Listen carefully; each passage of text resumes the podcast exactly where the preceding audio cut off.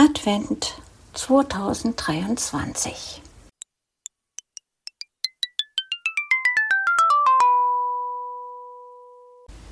Kalenderblatt 6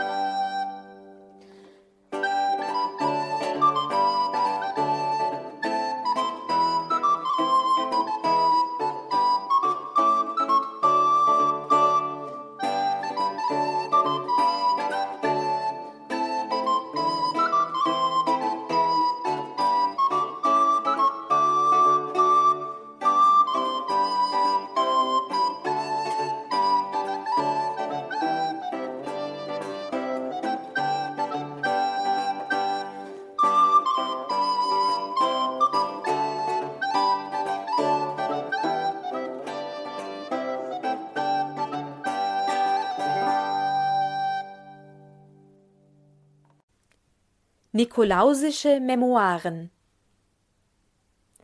In aller Munde ist der Mann, am sechsten Zwölften kommt er an. Die bösen Kinder muss er hauen, den Guten schenkt er was zum Kauen.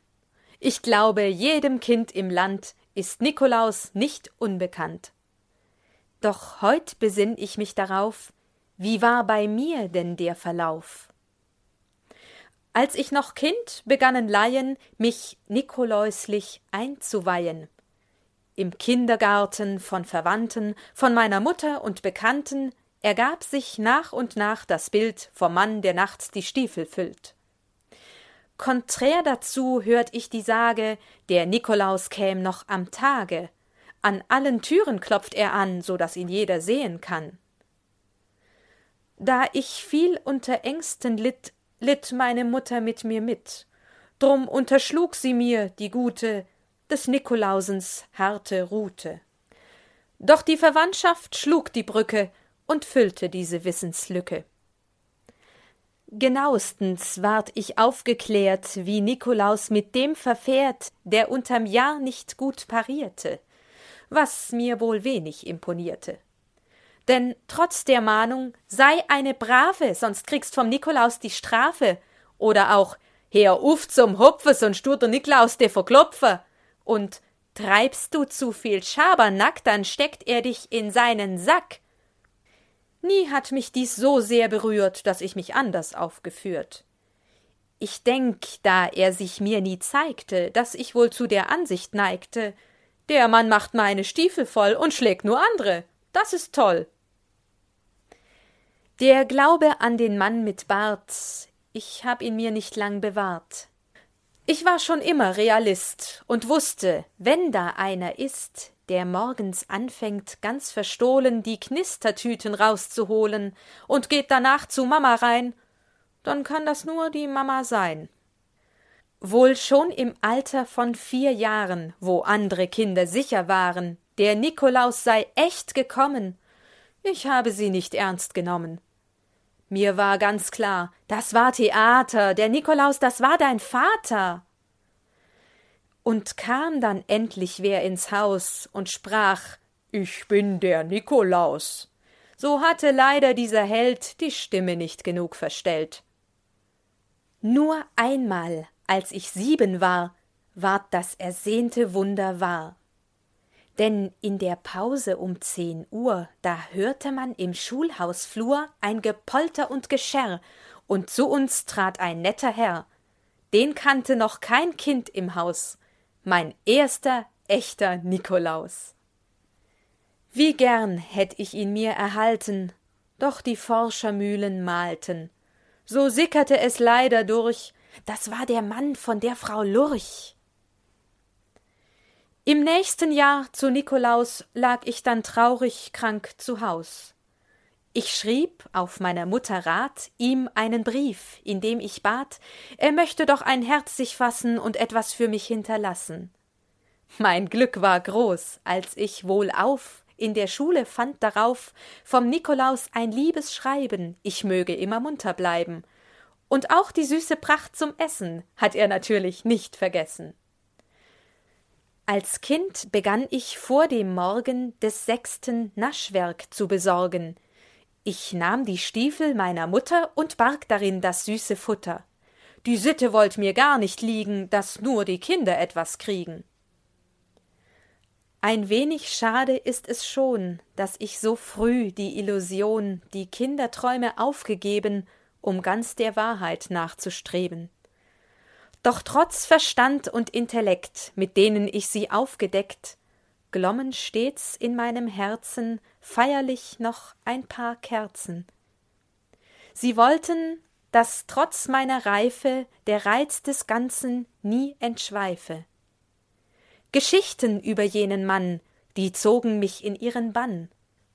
Und kam er plötzlich angefahren auf Weihnachtsmärkten und Basaren, ging in mir nie die Hoffnung unter, vielleicht kam der vom Himmel runter. Auch dieses Jahr steht ganz wie immer ein Teller dort in meinem Zimmer.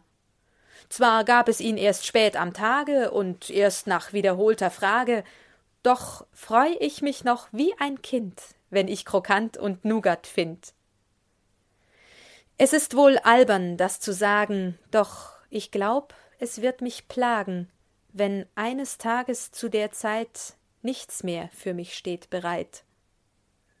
Schon vieles hab ich aufgegeben. Der Nikolaus soll weiterleben.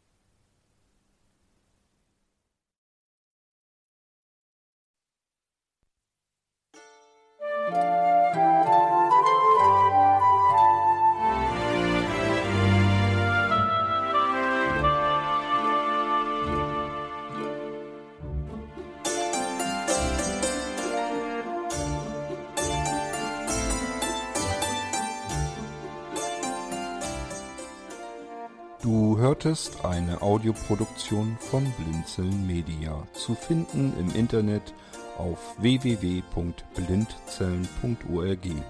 Blinzeln schreibt man in unserem Fall immer mit einem D in der Mitte.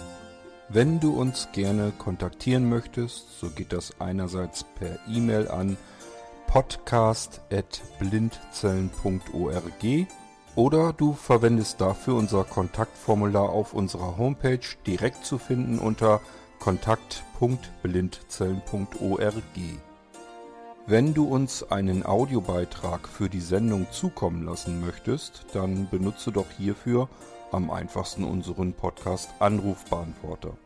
Den erreichst du im deutschen Festnetz unter der Telefonnummer 05165 439 461. Und wenn du aus dem Ausland anrufst, dann ersetze einfach die vorangegangene 0 gegen die Ländervorwahl für Deutschland.